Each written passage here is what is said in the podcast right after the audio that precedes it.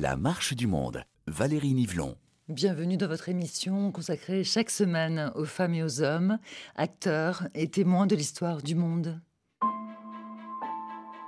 J'ai appris tellement de choses que je prépare un livre sur le sujet parce que ça m'a toujours interrogé et en particulier cette formation très très spéciale à l'école spéciale militaire de, Saint-Cyr. Tout le monde connaît l'expression euh, ça n'est pas la peine d'avoir fait Saint-Cyr.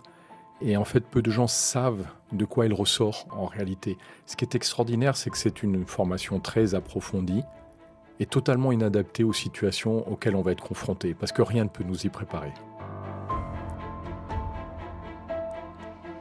Nous sommes sur RFI en janvier 2022 et Guillaume Ancel témoigne dans La Marche du Monde.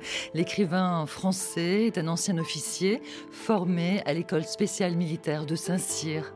Mais après avoir quitté l'armée après 25 ans de bons loyaux services, Guillaume Ancel a décidé de briser le silence en racontant son expérience dans les OPEX, les opérations militaires extérieures de la France, au Cambodge, en ex-Yougoslavie puis au Rwanda en trois livres, il a questionné à la fois son expérience du commandement et le rôle de la France, notamment dans le génocide des Tutsis du Rwanda. Guillaume Ancel a en effet choisi d'écrire pour ne pas subir. C'est d'ailleurs le titre qu'il donne à son blog sur Internet. Et les médias français ont fini par le repérer pour lui proposer de chroniquer car entre-temps, l'ère du temps est devenu l'ère de la guerre. Mais il lui fallait encore témoigner sur l'origine de son expérience militaire à l'école spéciale de Saint-Cyr, et surtout questionner l'armée et sa culture du silence. Alors il a écrit ce livre intitulé Saint-Cyr à l'école de la Grande Muette.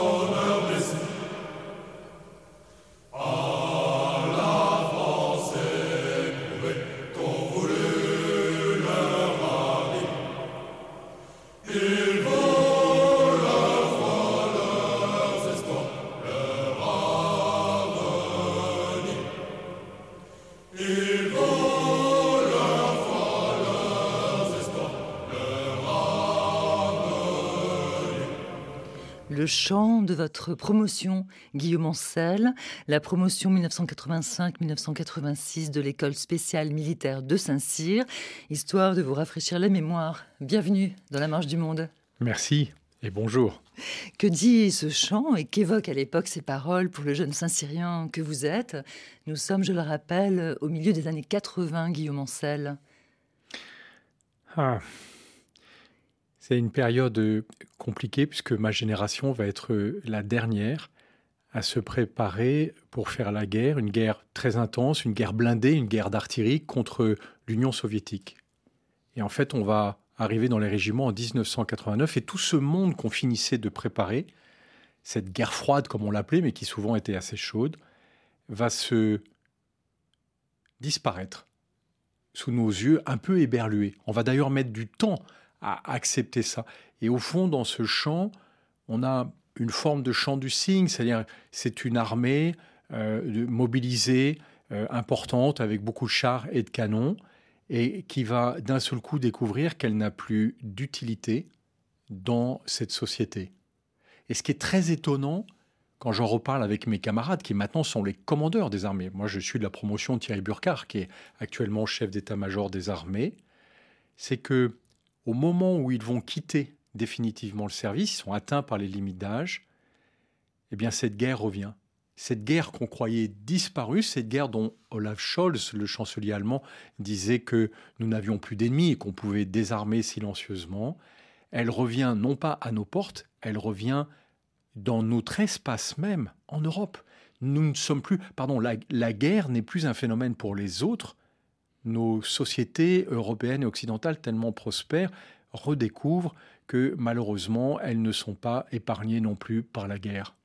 Et c'est pour cela, euh, Guillaume Ancel, que nous sommes heureux de vous retrouver sur RFI et de vous entendre à la fois sur votre expérience d'élève euh, officier de la plus prestigieuse des formations militaires, mais aussi sur ce qui fait votre marque de fabrique. Je l'ai rappelé en ouverture de cette émission, vous êtes un ancien militaire qui parle et ce sont d'ailleurs les tout derniers mots de votre nouveau livre paru aux éditions Flammarion que je veux citer. Vous écrivez Je me disais que c'était peut-être là l'enseignement que j'aurais retiré de cette école, que j'aurais réussi à lui arracher, ne pas me taire, raconter. Alors pourquoi vous avez dérogé à la tradition de, de Saint-Cyr, Guillaume Ancel? En fait, euh, ça s'est déclenché à cause de la guerre d'Algérie. Et je le raconte un peu plus tôt dans le livre. Euh, je vais découvrir au moment d'une conférence du cinéaste Pierre Schoendorfer, qui vient à Saint-Cyr, qui est déjà un monsieur âgé, que dans nos instructeurs, il y a les derniers officiers, sous-officiers français qui ont fait la guerre d'Algérie et qui n'ont jamais pu nous en parler, qui d'ailleurs ne nous transmettront rien sur le sujet alors qu'on reste trois ans à Saint-Cyr. Et à cause de cette conférence, ils vont sortir leur décoration. Ils sont mis en grand uniforme, on est là dans l'amphi Napoléon, il y a 700, 800 personnes. Et on découvre, un peu interloqué, que ces instructeurs qui, nous bahutent déjà depuis une ou deux années sont des anciens, certains d'entre eux, de la guerre d'Algérie. Et quand Pierre Schendorfer arrive enfin sur la scène, il va faire quelque chose auquel je ne m'attendais pas du tout. Il est sur une espèce de scène de théâtre, et pendant une heure et demie, il va nous parler de rien.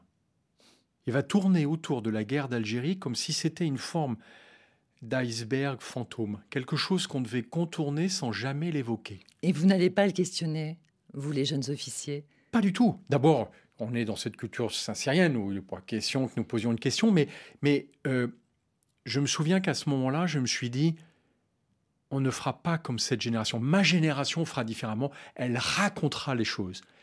Mais je ne savais pas à ce moment-là, en 1986 ou 1987, que ce serait moi. J'ajoute que cette règle du silence, elle se porte très bien, puisque euh, vous, Guillaume Ancel, vous faites réellement partie des très rares officiers formés à Saint-Cyr qui parlent et qui racontent. Et c'est pour ça que nous allons essayer ensemble de revivre avec vous quelques moments forts de cet apprentissage militaire. Vous venez d'en citer un moment très fort. Ça se passe en Bretagne, dans le camp de Couette-Quidan. C'est à côté du village de Guerre. Ça, ça ne s'invente pas. À quoi ressemble le camp, en quelques mots?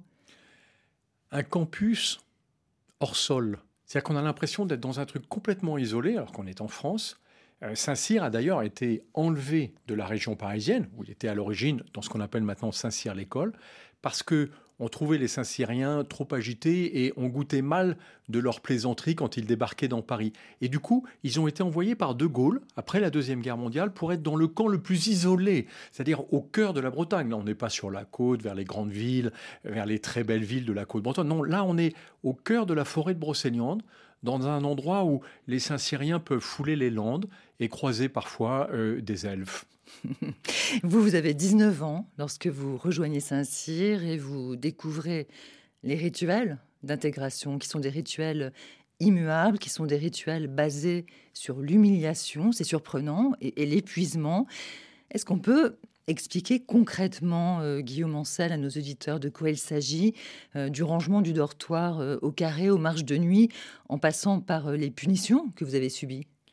En fait, quand on arrive à 19 ans, et moi je n'ai aucune culture militaire, quand j'arrive dans cet environnement, je suis arrivé, je me souviens dans mon sac, il y avait une raquette de tennis. m'a pas servi. Euh, on a un enthousiasme et une énergie absolument extraordinaire. Et en fait, Saint-Cyr va s'employer dans les premières semaines à la briser, à nous montrer ce que c'est que d'être au bord de l'épuisement. Mais ce qui est assez étonnant, c'est que ce bahutage, ce bizutage propre à Saint-Cyr, est incroyablement maîtrisé. Je ne me suis jamais senti en danger. Je me suis senti au bord du gouffre sans que jamais on puisse basculer de l'autre côté.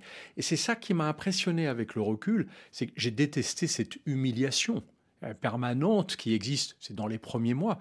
Mais, mais en même temps, j'ai été bluffé par la maîtrise du commandement de Saint-Cyr, des instructeurs qui sont là, qui nous emmènent au bord de cette ligne rouge, mais qui font en sorte que jamais on ne la traverse. Alors vous, c'est les 160 ou 160 képis tous les mêmes, difficiles à les distinguer les uns des autres. Vous allez bientôt porter un uniforme de prestige avec un insigne métallique boutonné à droite sur votre poitrine, sur lequel est inscrit Ils s'instruisent pour vaincre. Et dans cet apprentissage, il y a ce bahutage. Vous avez cité ce mot ce qui pourrait s'apparenter à un bizutage, je pense notamment aux pratiques euh, pas toujours très heureuses en école de médecine. Comment ça s'est passé pour vous? Ça s'est passé de manière compliquée. En fait, vous alliez dire ça s'est mal passé. Ça s'est pas très bien passé. Hum.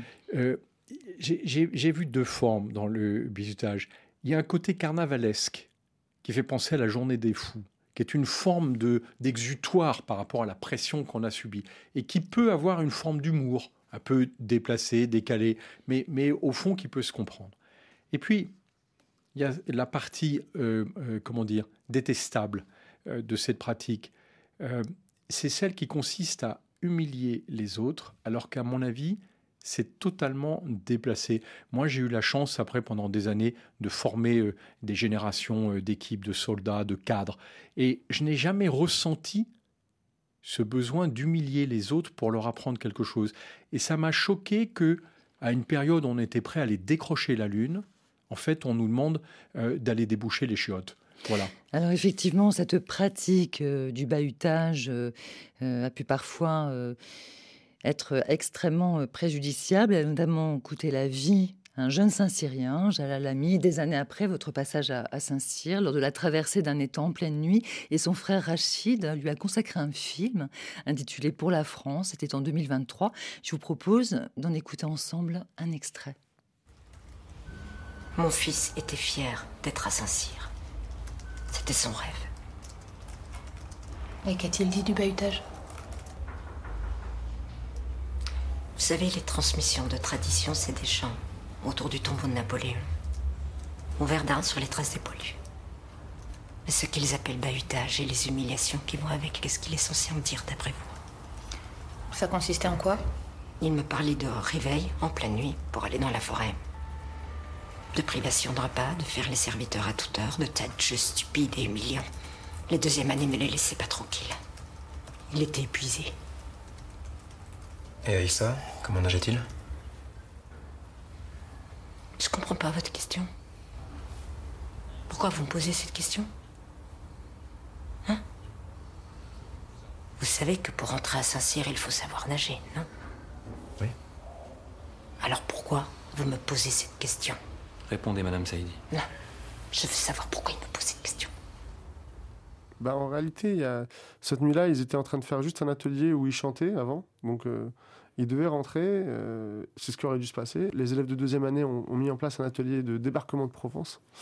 Et euh, il n'y avait aucun débarquement parce qu'on envoyait des mecs à l'eau dans, une, dans un étang où il plus très profond, de plus de 2,80 m, où il faisait 8 degrés. Et très rapidement, il y a des élèves qui sont pris de tétanie. Euh, de, le froid les, commence à les paralyser, ils n'arrivent plus à avancer dans l'eau. Donc ils bougent ceux qui sont derrière eux, qui eux, comme n'arrivent pas à avancer, ils commencent à avoir froid, ils commencent à couler, et on a des gens qui coulent les uns derrière les autres. Ça, c'est le premier passage. On enlève les, gamins de l'eau. Les deuxième année récupèrent à peu près euh, entre 30 et 39 euh, camarades dans l'eau. Ils s'arrêtent, ils discutent, et ils veulent arrêter l'atelier pour certains. Et il y, il y a un élève qui décide, contre la volonté de ses camarades, de continuer et il demande à ce que le deuxième, la deuxième compagnie entre à l'eau. Et dans cette deuxième compagnie, il y, a, mon petit frère Jalal qui ne sait pas de, ce qui se passe. Quoi. Il rentre dans l'eau et il se retrouve dans une eau à 8 degrés, euh, très profonde, où il a papier. Et euh, sauf qu'il peut, les gens commencent à se battre dans l'eau, à se pousser, à se, à s'agripper. Et voilà, c'est tout ce que, c'est ce que je sais de cette nuit-là. Rachid euh, Ami, extrait de l'émission Tous les cinémas du monde d'Elisabeth Lequeré et Sophie Torlotin sur RFI pour évoquer la mort de son petit frère Jalal Ami lors d'un bahutage dans la nuit du 29 au 30 octobre 2012 à Saint-Cyr, l'école spéciale militaire française. Guillaume Ancel, est-ce que c'est la preuve euh, de la continuité d'une tradition envers et contre tout? On l'a entendu dans cet extrait, euh, la maman elle-même hein, utilise ce terme de tradition. Comment faut-il comprendre cette notion de tradition à Saint-Cyr?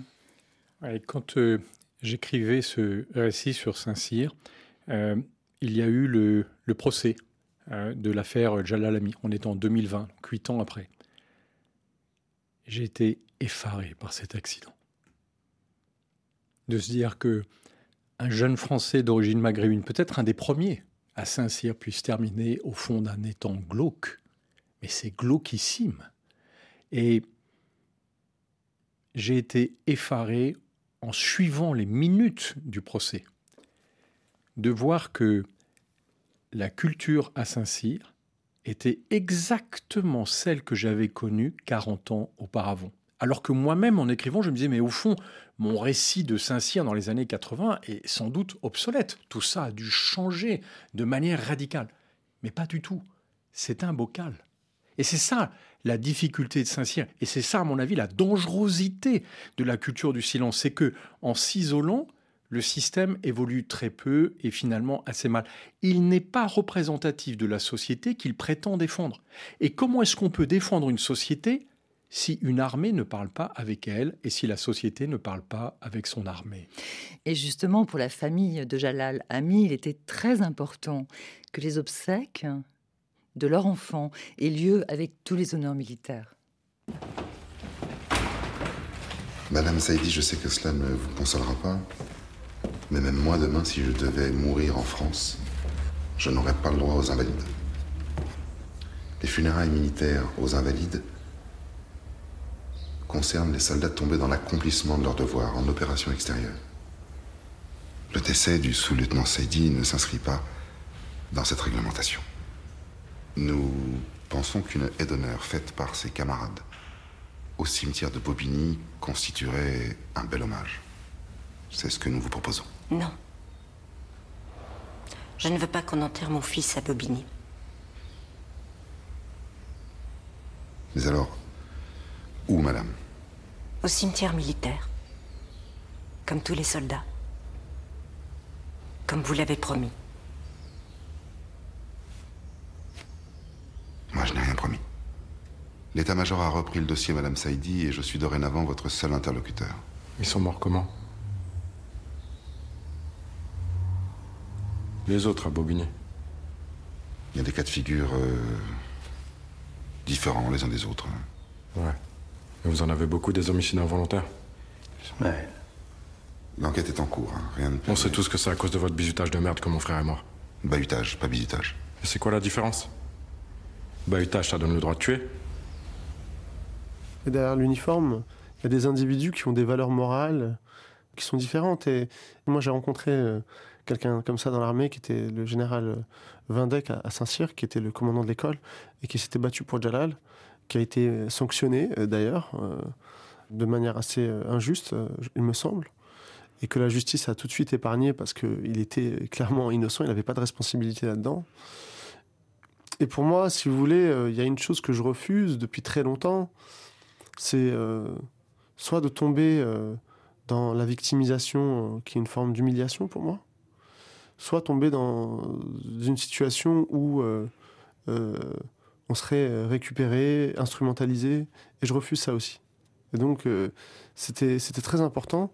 Et aussi faire preuve de justesse, de nuance à un moment où tout se radicalise, c'est important parce que si nous, cinéastes, on n'arrive pas à faire surgir la complexité du monde dans nos films, c'est quoi la différence avec un mec sur Twitter qui s'énerve? Il n'y en a aucune.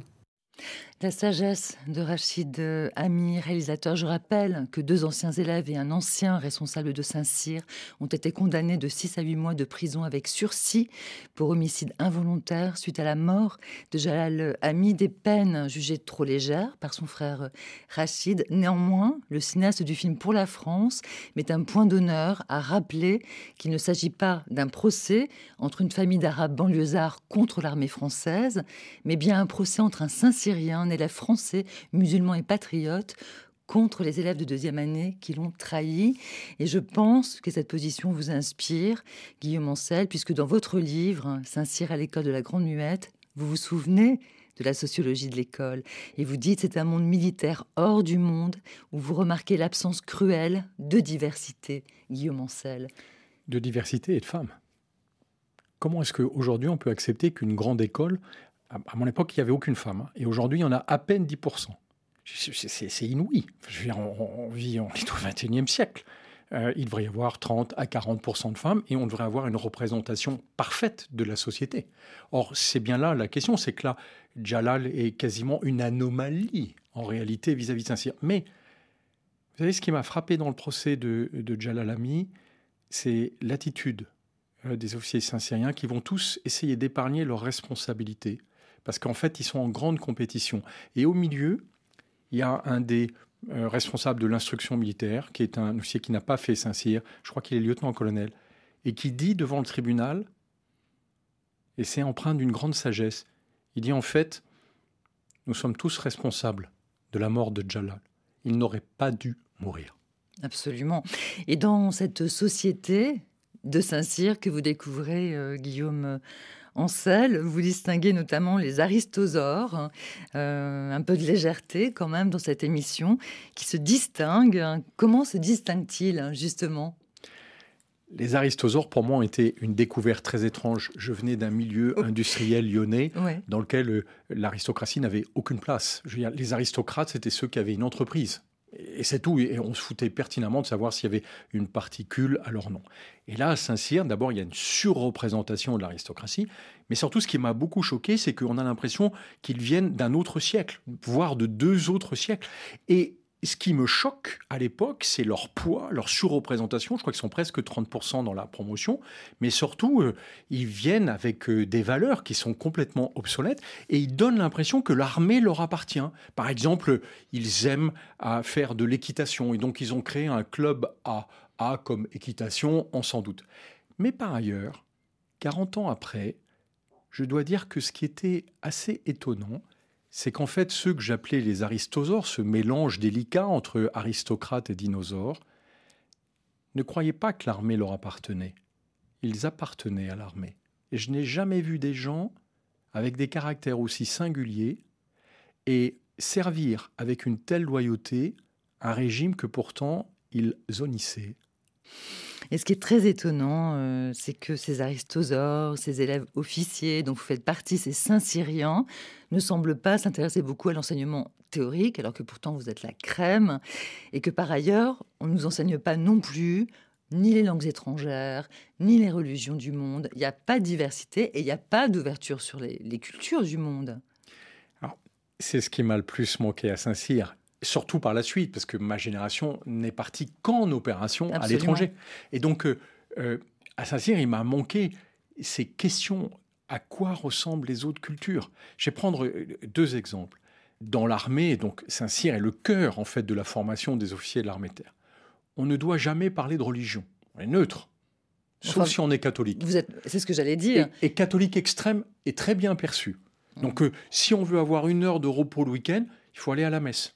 Les autres sont tout à fait, euh, euh, bien sûr, euh, concentrés sur leur corvée. D'ailleurs, vous en profitez pour vous reposer, vous. Et, moi, je vais à la messe pour me reposer. Pour dormir. C'est dramatique. Je veux dire, ça m'a dégoûté de la religion parce qu'il n'y avait plus aucun aspect de croyance. La question, c'était d'imposer un système aux autres. Au même titre que on ne parlait jamais de politique, sauf si on était très conservateur, très très conservateur, et que si on avait plutôt des idées d'extrême droite, Saint-Cyr ne faisait pas de prosélytisme sur le sujet, mais n'apportait absolument aucune contradiction. Donc c'était assez choquant. Et si je vais plus loin, je dois dire que aujourd'hui, 40 ans après, je ne sais toujours pas dans ma promotion de 160 Saint-Cyriens qui étaient homosexuels. Alors que dans ma génération, autour de moi, je sais qu'il y a entre 15 et 20 d'homosexuels avec qui nous vivons parfaitement. Les Saint-Cyriens, mes camarades, même chose, ne parlaient jamais de sexualité, sauf si c'était pour démontrer qu'ils étaient des, hétérosexuels euh, euh, hyper performants. Et donc, il y, a une question sur l'ouverture de la société. Tout ça était totalement hors d'âge. En tout cas, Guillaume Ancel, lors de vos deuxième et troisième années à l'école spéciale militaire de Saint-Cyr, vous allez très concrètement apprendre quelque chose, c'est bien sûr à faire la guerre, et vous allez passer de l'imaginaire du cinéma à la réalité. Le choix de l'homme n'est pas entre ce qu'il croit, le bien et le mal, mais entre le bien et un autre bien. Il faut choisir. Enfin, l'aurore. Ça fait encore une nuit sans sommeil pour rien. You've heard of Colonel Walter E. Kurtz? Your mission is to terminate the Colonel's command. Mettre fin, c'est-à-dire? Vous y mettrez fin de la manière la plus radicale.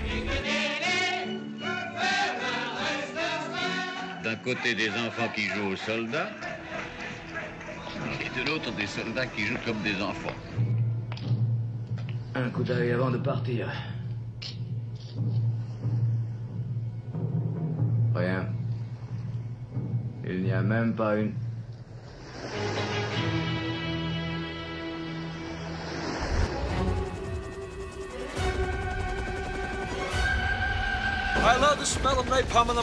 J'adore respirer l'odeur du napalm le matin. Le débarquement. Ils arrivent. This is the end. My only friend, the end. Are you an assassin? I'm a soldier. Français ou allemand, le devoir, c'est le devoir.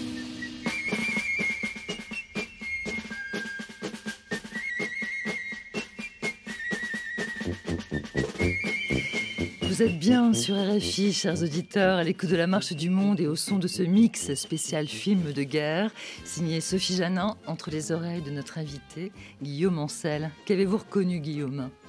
Oh, plein de choses. Euh, bien sûr, euh, Apocalypse Now, aussi un film sur le débarquement. Euh, à mon avis, euh, je cherche le nom, mais un film avec Jean Gabin, ça doit être la grande. C'est pas la grande désillusion, pardon. je- Pierre Freinet. Pierre Freinet, pardon. Et, et- La grande illusion. La grande illusion. Et il y a aussi Gabin, oui. Et ce qui est, ce qui est formidable dans ces extraits, c'est qu'on voit que la guerre a été un sujet cinématographique très important, mais qu'au fond, il y a très peu de films qui ont réussi à reconstituer la réalité d'une guerre qui est d'abord une vallée de larmes et de sang. Et une succession de, de saloperies, je crois que vous écrivez ça aussi, Guillaume, dans votre livre. Ça m'a marqué, c'est un ami qui a été directeur des ressources humaines de l'armée de l'air. Euh, je venais de lui apprendre que j'allais publier sur le Rwanda. Et il m'a dit, très durement, ça a brisé notre amitié. La guerre est une succession de saloperies. Je suis tout à fait d'accord avec lui. Les militaires sont payés pour les faire et pour se taire. Si tu parles, tu es un traître et tu mérites deux balles dans la tête. Là, vous n'êtes plus d'accord du tout avec lui. difficile de rester d'accord après une telle affirmation. Euh, en fait, nous n'avons jamais plus en parler. Euh, je crois que c'est la question en fait essentielle de cette culture du silence. Les militaires croient qu'elle les protège. Je pense qu'elle autorise surtout le pire. Et c'est en ça que, sans culture du débat plutôt qu'une culture du silence, il n'y a plus d'intelligence collective. Je vais prendre un seul exemple qui m'a beaucoup marqué dans ma carrière. Bien sûr, c'est le Rwanda.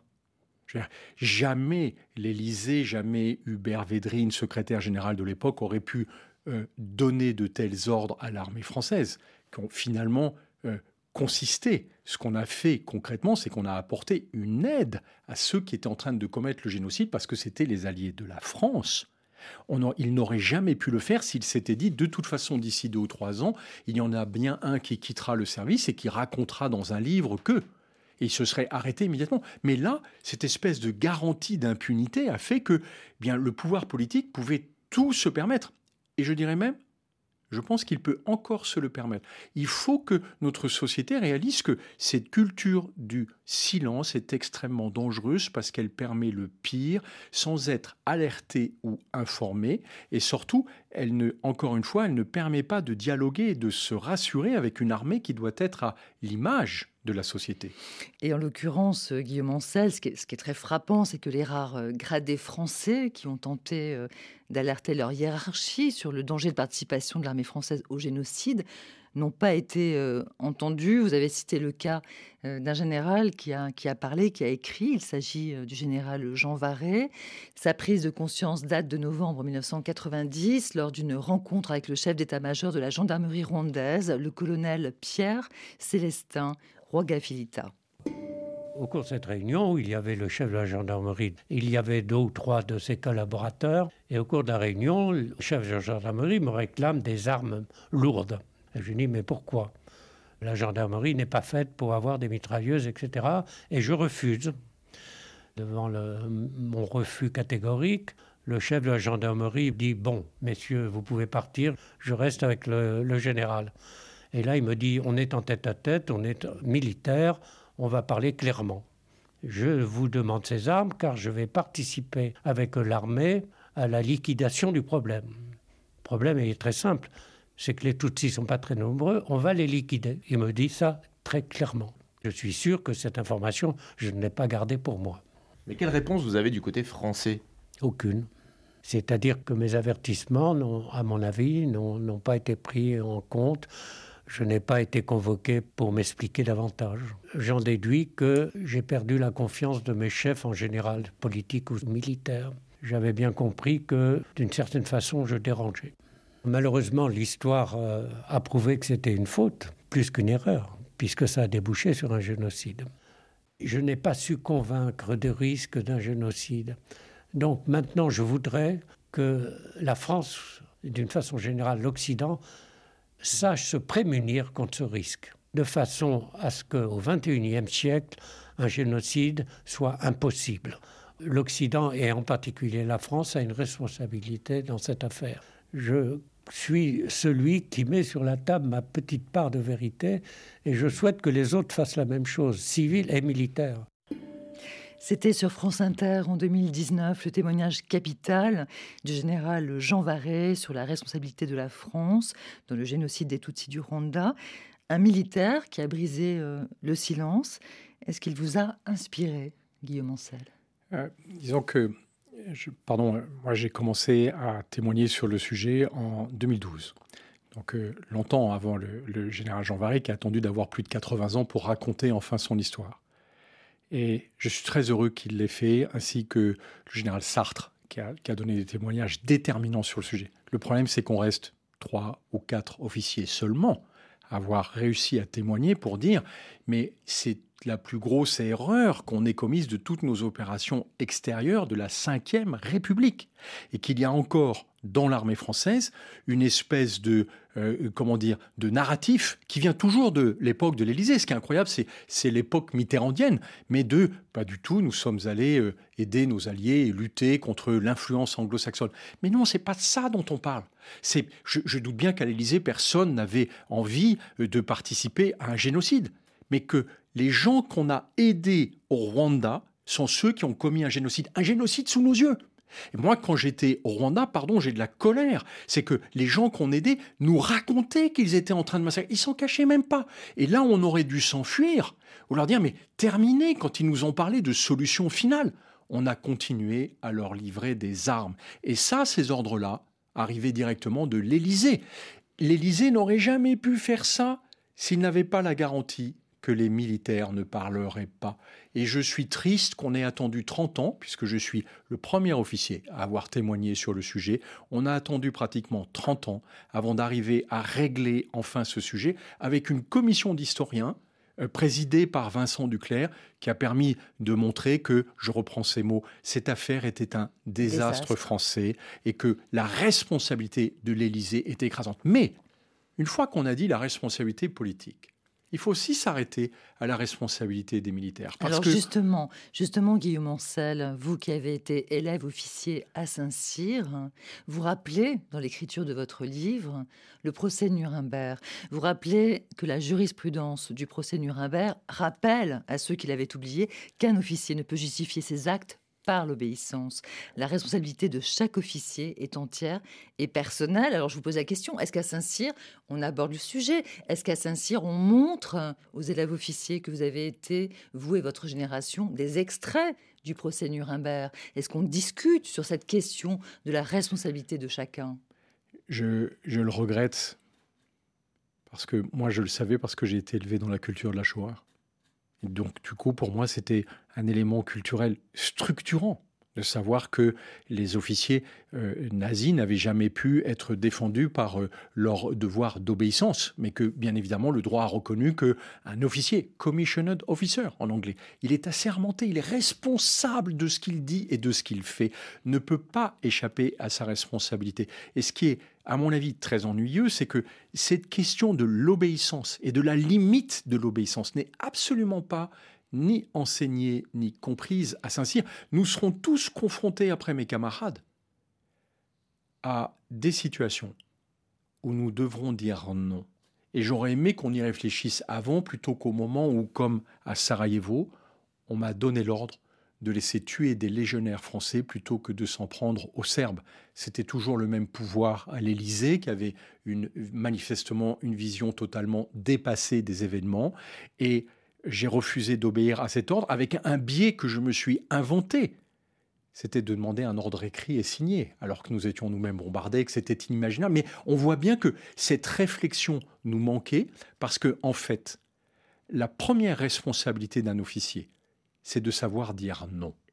Alors, Guillaume Ancel, est-ce que cela veut dire que vous avez été formé pour obéir et non réellement pour commander, est-ce que cela veut dire que commander, ce n'est pas forcément obéir?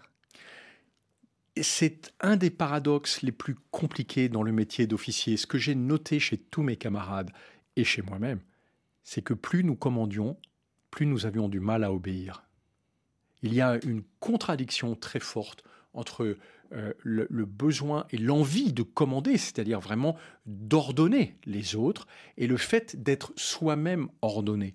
Or là, la question est un peu différente pour ce qui est du Rwanda ou de l'épisode que je citais pour euh, Sarajevo, c'est à quel moment on doit et comment on peut refuser un ordre.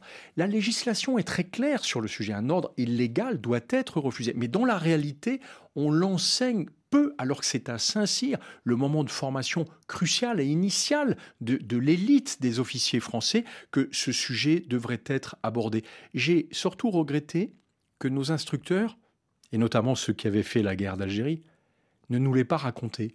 Parce que je vais être confronté au sujet de la torture au Rwanda, et j'aurais aimé avoir cette expérience et pouvoir dire, à ah ça, il n'en est pas question il n'est pas question que nous franchissions cette ligne rouge, parce que ce que moi j'avais comme perception à l'époque, quand il y a eu une tentation de, torturer euh, des types qu'on avait pris qui étaient en train de trafiquer des armes au Rwanda dont on pensait qu'ils étaient en train de préparer un coup contre l'armée française. Vous savez, il y a cette tentation terrible de dire on a des prisonniers, on va les torturer cette nuit, et puis demain on aura à peu près toutes les informations qu'on veut. Et je me souviens qu'à ce moment-là, j'ai dit non. Le premier qui fera ça, je porterai plainte contre lui. Pourtant, c'était des camarades qui étaient là, des camarades en opération. Mais vous voyez cette ligne rouge, on aurait dû me l'enseigner à Saint-Cyr, alors que là, je l'ai fait à cause des récits d'anciens, dont mon beau-père, qui avait été officier pendant la guerre d'Algérie, mais qui m'a dit, bien sûr, dans l'intimité, qu'il n'a jamais partagé, que quand on traverse cette ligne rouge, on n'en revient jamais. Du coup, si je vous ai bien lu, Saint-Cyr, c'est surtout une fabrique de, Superman. C'est-à-dire, c'est une fabrique de mecs qui doivent survivre dans toutes les situations. Et d'ailleurs, il vous faudra un ultime entraînement avant que vous soyez euh, diplômé de l'école spéciale militaire de Saint-Cyr. Et ça se passera en Guyane. Et c'est votre séquence survie, Guillaume Ancel.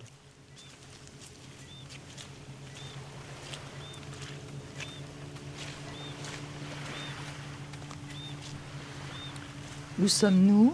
Et qu'est-ce que vous avez euh, ressenti physiquement lors de cette séquence survie en pleine euh, forêt, Guillaume Ancel euh, Nous sommes en, Amazonie, en Guyane française, et on va passer trois semaines dans la jungle, dans un centre d'aguerrissement qui est tenu par la Légion étrangère. Ces stages de formation pour les Saint-Syriens sont très impressionnants. Il n'y a pas du tout cette ambiance euh, de bahutage et d'humiliation qui est propre à Saint-Cyr. Là, ce sont des centres de formation spécialisés. On, va en faire une quinzaine, en fait, pendant ces trois années.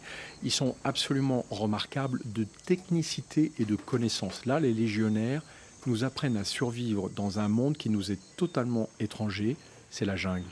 Et euh, je vais pas tout de suite comprendre l'importance de ce stage, moi j'ai apprécié de, voir combien on pouvait avoir à s'adapter dans un milieu radicalement différent de tout ce qu'on connaît. C'est-à-dire Euh, en, fait, si vous voulez, le. C'est la pirogue, après c'est la forêt. Le, le, propre euh, de ces séquences d'aguerrissement ou d'entraînement à des milieux différents, c'est d'arriver à comprendre que on ne peut pas vivre avec nos propres codes.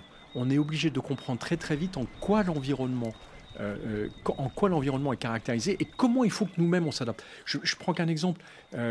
Euh, il y a ces ravissantes euh, petites euh, grenouilles de couleur fluorescentes dans la jungle.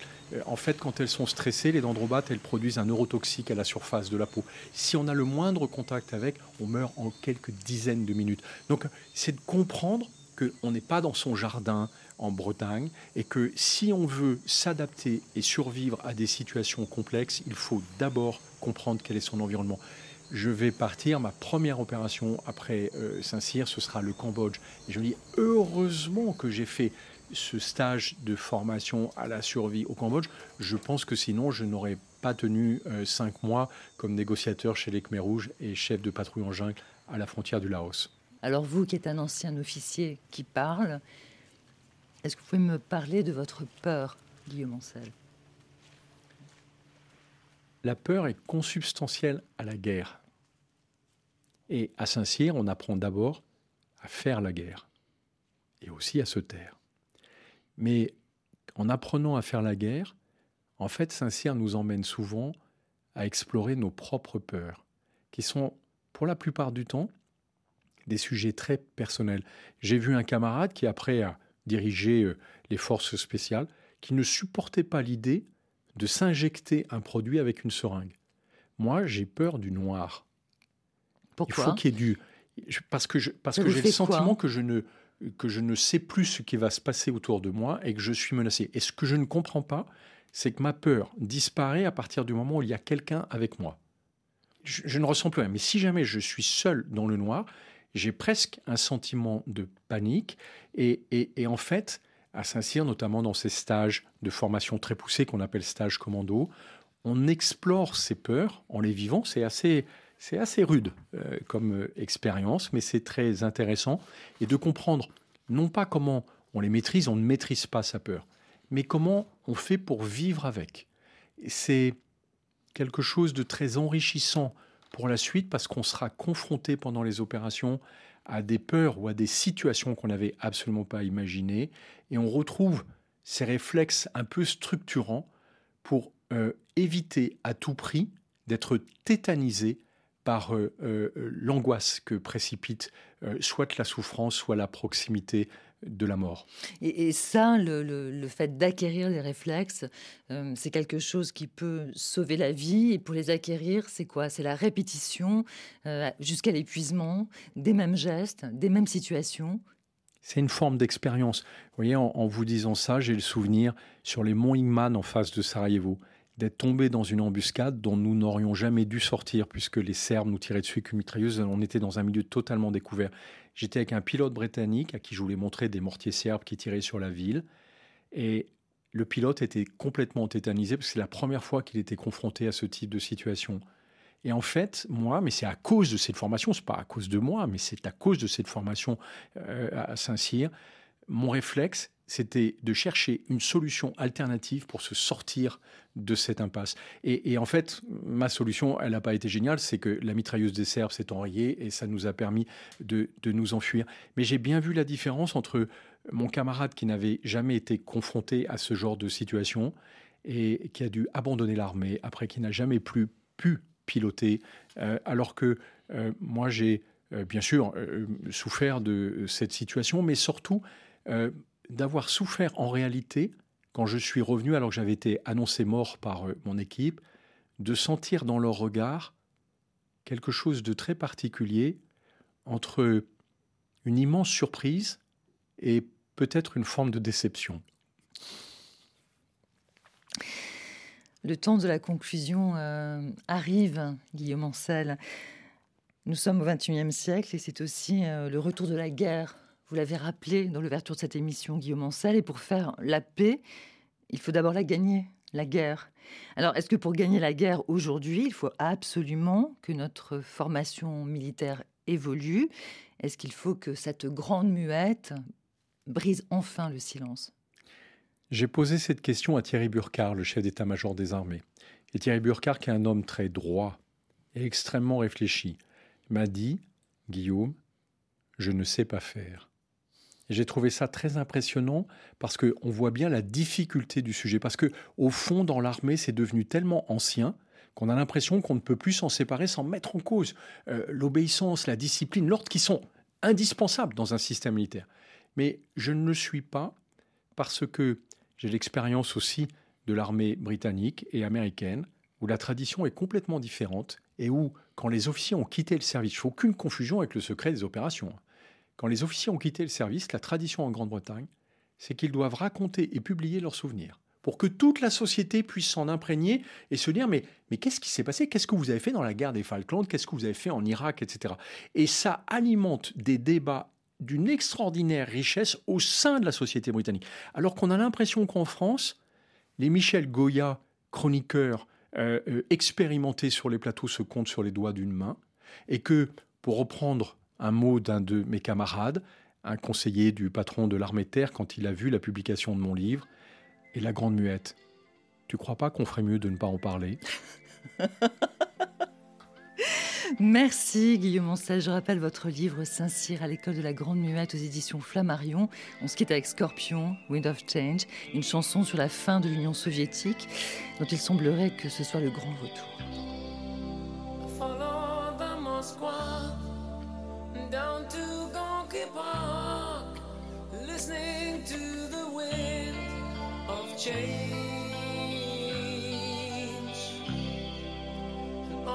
Summer night, soldiers passing by, listening to the wind of change.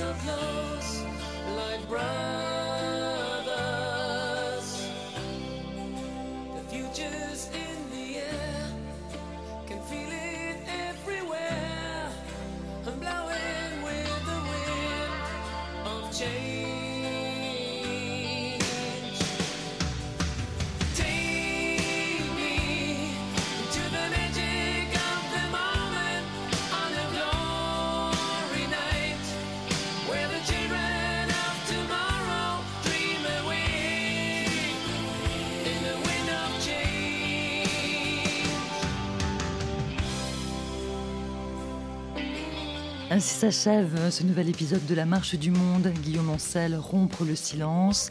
Une émission signée Valérie Nivelon, Sophie Janin et Lina Le Bourgeois. À retrouver sur la page rfi.fr. Retrouvez-nous sur nos réseaux sociaux, Twitter et Facebook. Réagissez, podcastez. Cette émission, c'est la vôtre.